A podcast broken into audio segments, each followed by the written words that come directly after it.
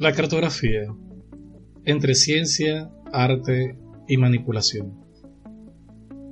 La edición 2006 del Atlas de Le Mode Diplomatique saldrá a la venta en abril-mayo. Se trata de una nueva versión, todos los textos y la mayoría de los mapas son inéditos. Cada una de las 88 láminas que lo componen presentan un artículo de síntesis y varios elementos gráficos se organizan en torno de cinco temas. Las amenazas que acechan en la Tierra, la nueva geopolítica, ganadores y perdedores de la globalización, los conflictos que persisten y la irresistible asesión de Asia. La coordinación estuvo a cargo de Alan Gresh, Den, Radbani, Catherine, Dominique y Philip, este último responsable del equipo de cartógrafos expone aquí la clave de sus objetivos.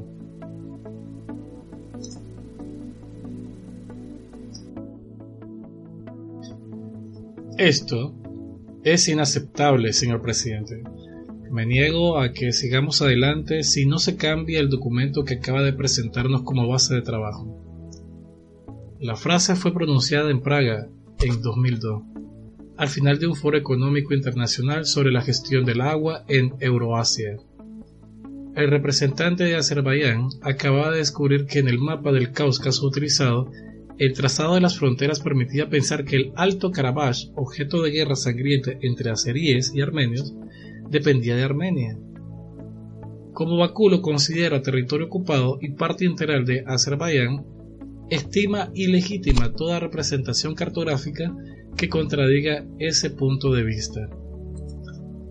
La cosa hubiera podido quedar ahí, el presidente de la sesión propuso incluso interrumpir brevemente la conferencia hasta que se reiterara el campo cuestionado, pero no contaba con la fulgurante respuesta de la parte adversa. La representación armenia se negó a que se introdujera el más mínimo cambio. A pesar de que en ese tipo de reuniones pocas veces se registran semejantes incidentes, ocurrió que el presidente ha acusado junto a sus organizaciones de tomar injustamente partido en el asunto, fue objeto de nutridos insultos, a la vez que se lo instaba a cambiar rápidamente de empleo. Fueron necesarias muchas horas para restablecer la calma, y varias pasadas de corrector blanco sobre las fronteras del mapa, para que se reanudaran las deliberaciones. En febrero del 2001, durante la reunión ministerial anual del Programa de las Naciones Unidas para el Medio Ambiente, los representantes de China Popular interrumpieron la sesión plenaria, abandonaron la sala y boicotearon el resto de los debates, ante la incredulidad de las delegaciones presentes, porque un mapa y un documento de trabajo mencionaba a la isla de Taiwán como un estado independiente. Para regresar al recinto exigían que esos papeles fueran retirados de circulación.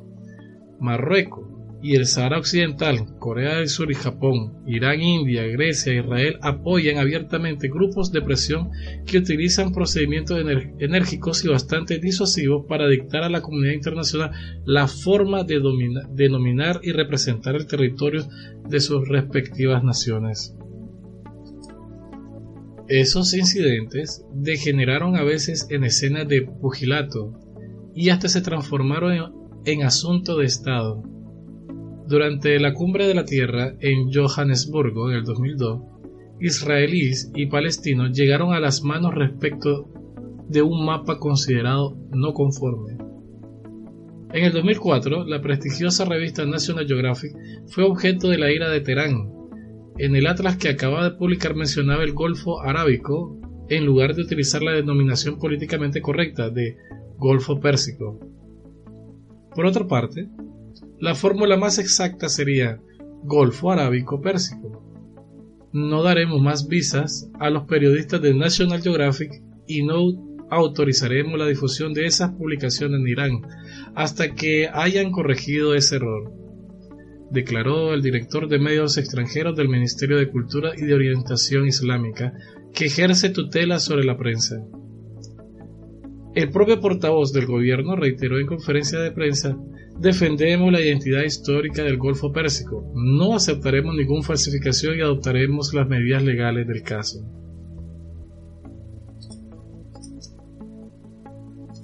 ¿Y qué decir de la antigua disputa entre surcoreanos y japoneses respecto del mar que los separa? Mar del Este para los primeros, Mar de Japón para los segundos. Los sitios internet de las respectivas cancillerías subrayan en su página principal y de manera ostensible la nutrida documentación sobre la historia de ese problema. Para evitar las cartas de reprimenda de las embajadas, los cartógrafos de prensa y de editoriales a menudo optan por no poner nombre a ese espacio marítimo, lo que muestra que los pequeños chantajes suelen dar resultados, antes que arriesgarse a la censura lo que implica la pérdida de un mercado.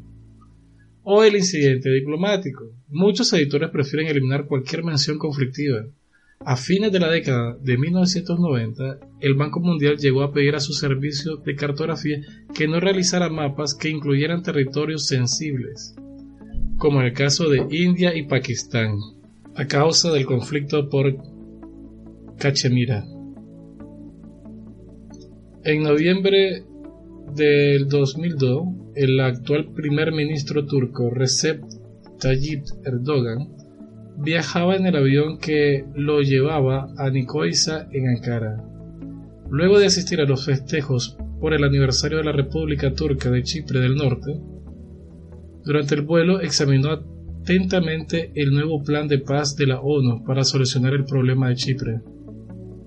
El plan es negociable, pero los mapas son abominables, dijo a los periodistas. Sin embargo, los mapas que figuraban en el plan de reparto del territorio reflejaban fielmente las proposiciones contenidas en el texto. El mapa geográfico no es el territorio. En el mejor de los casos es una representación o una percepción del mismo. El mapa ofrece a los ojos del público solo lo que el cartógrafo o quien se lo encarga quiere mostrar es solo una imagen trunca, incompleta, parcial y hasta adulterada de la realidad. Esto debería acabar con las ilusiones de ese sector del público que lee el mapa como un fiel reflejo de lo que hay efectivamente sobre el terreno. Los aviadores, por su lado, no tienen otra opción que creer en el mapa. En, 1942, Berin Markham escribió en West White Denied cuando un piloto consulta un mapa, ejecuta un acto de fe, afirma la fe de un hombre en otros hombres. Un mapa es un símbolo de confianza y de esperanza. No es como una página impresa con palabras ambiguas y artificiales. Siempre puede dar motivo a cierta sospecha. Otro aviador mítico, Anthony de Saint-Exupéry, en las primeras páginas de Tierra de Hombres, ven el mapa del piloto, no tanto el reflejo de la realidad del terreno como un conjunto de elementos con los que depende su vida o su muerte. Will Aumont no me enseñó España, me hizo amigo de España. No me hablaba ni de hidrografía, ni de población, ni de manada de animales. No me hablaba de Guadix, sino de tres naranjos que cerca de Guadix bordeaban un campo. Tenlos en cuenta, márcalos en tu mapa, y así los tres naranjos ocupaban en el mapa más espacio que la Sierra Nevada. No me hablaba de Lorca, sino de una sencilla granja cerca de Lorca, de una granja viva y del granjero y la granjera, perdida en el espacio a mil quinientos kilómetros de nosotros. Esa pareja adquiría una importancia desmesurada, bien plantados en la ladera de la montaña como guardianes de faro, estaban listos bajo las estrellas para socorrer a los hombres, y así obteníamos de su olvido, de su inconcebible lejanía, detalles ignorados por todos los geógrafos del mundo. La confusión en la mente de los lectores proviene de la forma final del mapa. Imágenes bellas, precisas, a veces muy trabajadas y, y sobre todo impresas lo que les da una legitimidad casi total, en particular cuando llevan el sello de un Estado o de una institución nacional o internacional prestigiosa y reconocida. Entonces el mapa se convierte ya en una obra digna de ser admirada, ya en objeto de una detestable confabulación contra un país o una comunidad. Incluso los mapas topográficos más detallados son objeto de una reflexión y una elaboración minuciosa. Cada uno de sus elementos es cuidadosamente evaluado. Unos son puestos de relieve, mientras que otros desaparecen. La selección de esos objetos y acontecimientos, al igual que la de las representaciones visuales que los simbolizan, es responsabilidad exclusiva de quienes producen el mapa, que ven así abrirse delante de ellos las puertas de la imaginación y de la creatividad, pero también las de la mentira y la manipulación. En efecto, el cartógrafo es totalmente libre de transcribir el mundo como mejor le parece, sobre el trozo de papel que materializará el mapa, en el camino que deberá recorrer entre el territorio y su representación no podrá evitar caer en algunas trampas, suprimirá o disimulará los objetos que le resulten molestos y exagerará otros que resulten útiles a su mensaje. Dos mentiras habituales. En la Europa efervescente de 1989, la historia sacudió violentamente a la geografía. El muro de Berlín se derrumbó y la frontera apenas abierta comenzó a desaparecer bajo las oleadas humanas que se lanzaban hacia el oeste. Gracias a la inmediata y espectacular cobertura de los medios, durante algunas semanas solo se vio a esas entusiastas multitudes que descubrían un mundo que le había sido ocultado durante largos 28 años. Mientras tanto, curiosos personajes, mucho menos numerosos y que pasaron completamente desapercibidos, decidieron navegar a contracorriente e ir a explorar el otro nuevo mundo. Un mundo hasta entonces casi herméticamente cerrado y que finalmente abría sus puertas. Así, Alemania del Este, ese estado del que apenas nos llegaba algunos débiles ecos, objeto de tantas fantasías, se entregaba a la mirada curiosa e impúdica de algunos geógrafos y cartógrafos. Abordábamos ese nuevo territorio europeo, un poco como esos exploradores que en el siglo XVI o XVII se internaban en esas regiones grises y misteriosas, situadas muy lejos de las tierras conocidas, en zonas jamás exploradas. Como documentos de orientación solo contábamos con antiguos mapas topográficos orientales alemanes, tan falsificados que prácticamente no podíamos reconocer nada de lo que hallábamos en el terreno. En una franja de 10 a 20 kilómetros a lo largo de las fronteras habían sido borrados los elementos geográficos importantes, rutas, poblados y cualquier infraestructura que hubiera permitido orientarse. Esa cicatriz blanca ese no man's land que atravesaba el mapa de norte a sur tenía por objeto hacer imposible la circulación de seres humanos en esa región sensible, pero también y sobre todo marcar los límites del imperio, como si la mano falsificadora hubiera querido indicar, en el peor de los casos, el comienzo de la tierra incógnita, o en el mejor caso, los márgenes de los territorios a habitar. Esas circunstancias históricas excepcionales no permitieron ver mucho más el aspecto político de los mapas e identificar dos mentiras habituales. Una mentira por omisión, pues el mapa, expresión en miniatura de lo que contiene en espacio gigantesco, es una representación incompleta de la realidad, ya que resulta imposible transponer todo en su superficie, quien lo dibuja, sintetiza, simplifica, renuncia, selecciona, teóricamente de manera razonada, los elementos que desea cartografiar, pero en realidad su elección depende de sus propios conocimientos, de su sensibilidad y de sus intenciones. Por lo tanto, presenta un documento filtrado, censurado, que muestra más su propia manera de concebir el mundo que la transposición de una imagen y una mentira por falsificación.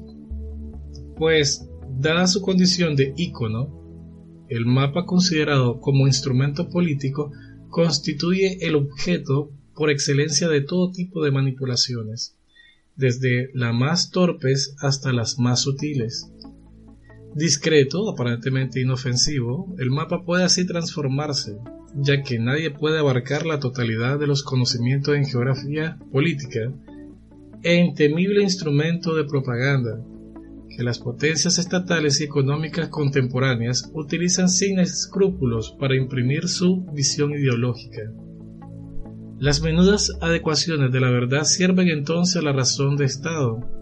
Después de todo, los monarcas tenían la costumbre de ocupar totalmente el espacio que consideraban bajo su autoridad absoluta, imponiendo profusamente su presencia por la multiplicación de su retrato o de su estatua, y apropiándose de la, a la fuerza del territorio por medio de la construcción de imponentes edificios.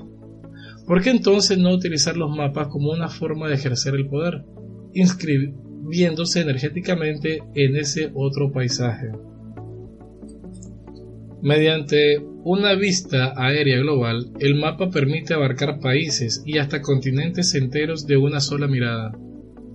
Genera una sorda impresión de poder y crear la ilusión de controlar el espacio. Por lo tanto, no debe sorprender que sea objeto de la mayor atención y que no se deje librado del azar ningún aspecto de su concepción, de sus dimensiones o de su armado. Para convencerse Basta con recorrer la amplia avenida que lleva de Vitoriano al Coliseo en Roma, decorada con una colección de mapas grotescos dedicados por Mussolini a la gloria del Imperio Romano, o visitar la interminable galería de mapas del Vaticano, en la que Italia topográfica recubre todas las paredes del piso al techo. El mapa ha desaparecido. ¿El mapa? Sí, maestro, el que el rey le ha encargado. Sin dar tiempo a Alberto Cantino de llegar hasta él, el maestro Raymond comprendió instantáneamente la dimensión de la catástrofe. Dos meses antes, el rey le había hecho un encargo, reconocido por el Papa como el señor de la conquista de la navegación y del comercio en Etiopía, Arabia, Persia e India, único soberano que dominaba las rutas marítimas hacia los países de las especias, quiere tener permanentemente a la vista la extensión de su imperio, y compenetrarse de esa imagen para poder adoptar las decisiones acorde a sus responsabilidades comerciales y religiosas. Esta escena se desarrollaba en Lisboa en 1502.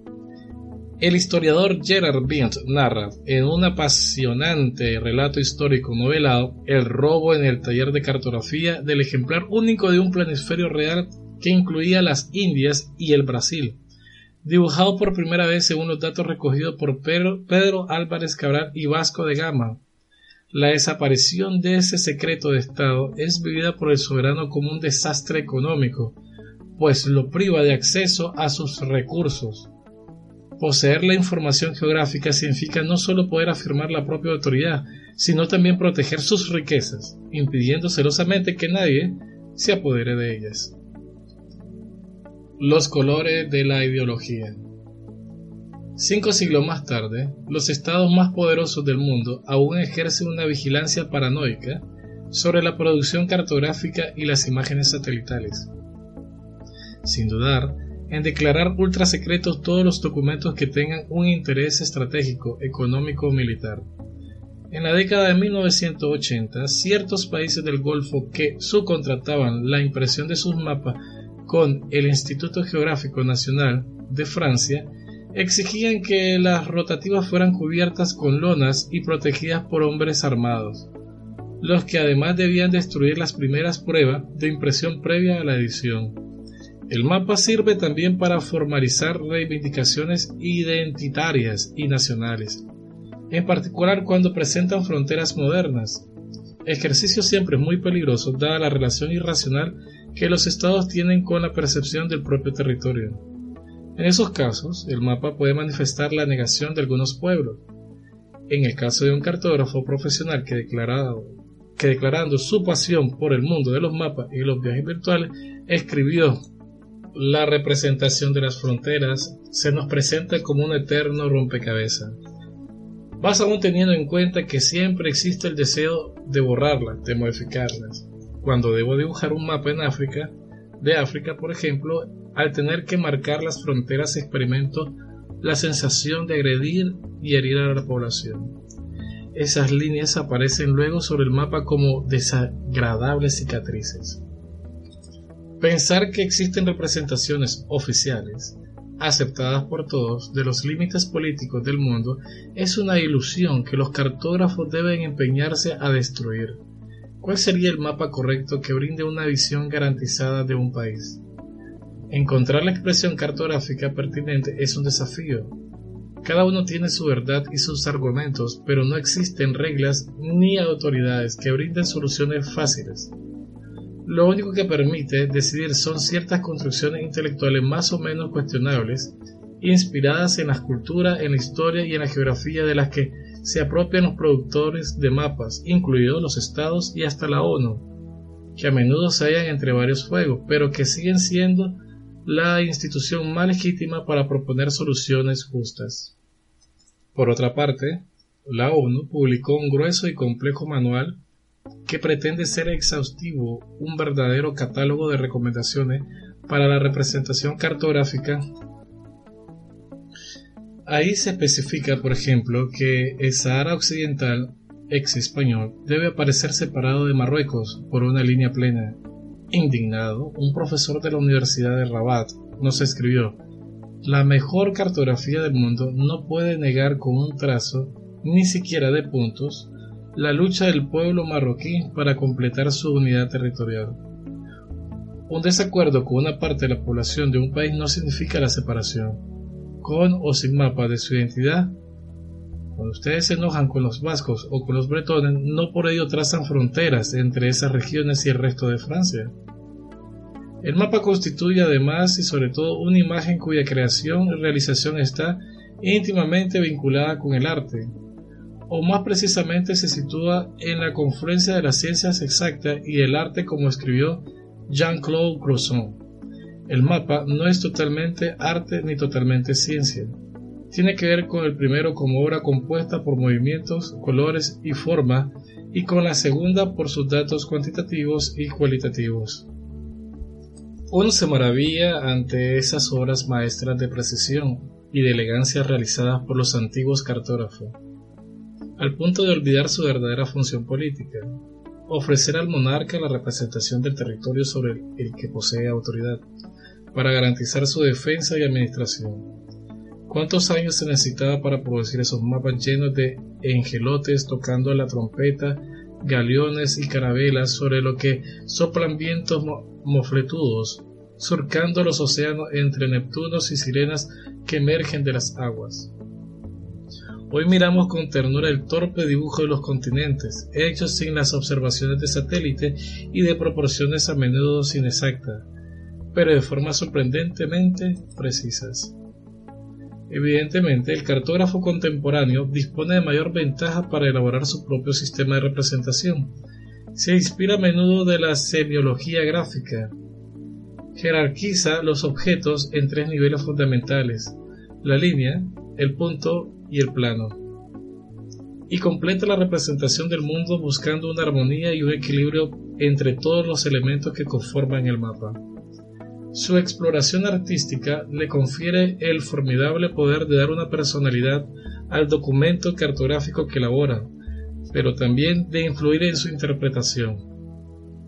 El lector, programado para interpretar los colores según su medio cultural e ignorante de su relatividad, espera, por ejemplo, que un fenómeno amenazador sea representado por un tinte dramático. Dos o tres generaciones de alumnos conservan en el recuerdo los colores cartográficos de la Guerra Fría, el rojo para los malos y el azul para los buenos.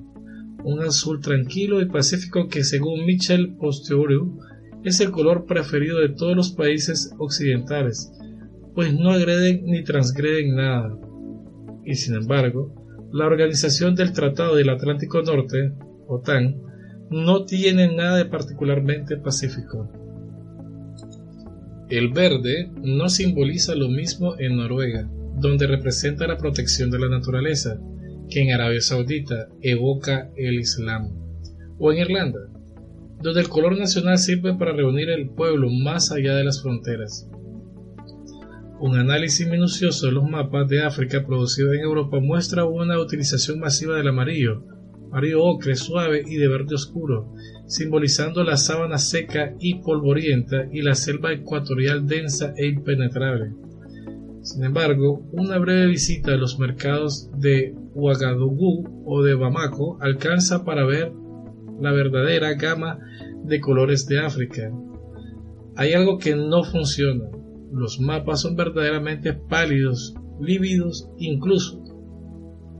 Parece que estuvieran enfermos, como manifestó un profesor chadiano que se veía obligado a enseñar con manuales importados de Francia. Entonces, ¿la cartografía utiliza el arte para embellecer al mundo o para afearlo?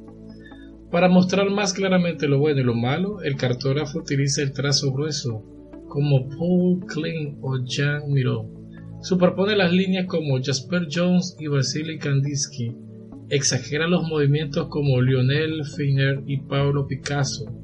Manipula los colores como Johannes Itten y Joseph Albers y Lyubov Popova dramatiza el tema con juegos de luces y y sombras como Edward Hopper o Casimir Malevich. El mapa es, por lo tanto, una obra de arte en la medida que no se limita a miniaturalizar el territorio, sino que expresa además la sensibilidad de los pueblos, la percepción que tiene de las sociedades humanas y de su modo de organización espacial, en esa red de interactividad, el cartógrafo pretende ser a la vez testigo y actor. Se vuelve sucesivamente observador, economista, demógrafo, geomorfólogo, geomorfólogo y por último cartógrafo y artista, para construir sus mundos o más bien para inventarlos. El cartógrafo imagina y dibuja un sutil cóctel mezclando el mundo tal como lo ve con el mundo tal como quisiera que fuera. Audio grabado por el portal. La ciencia del dónde.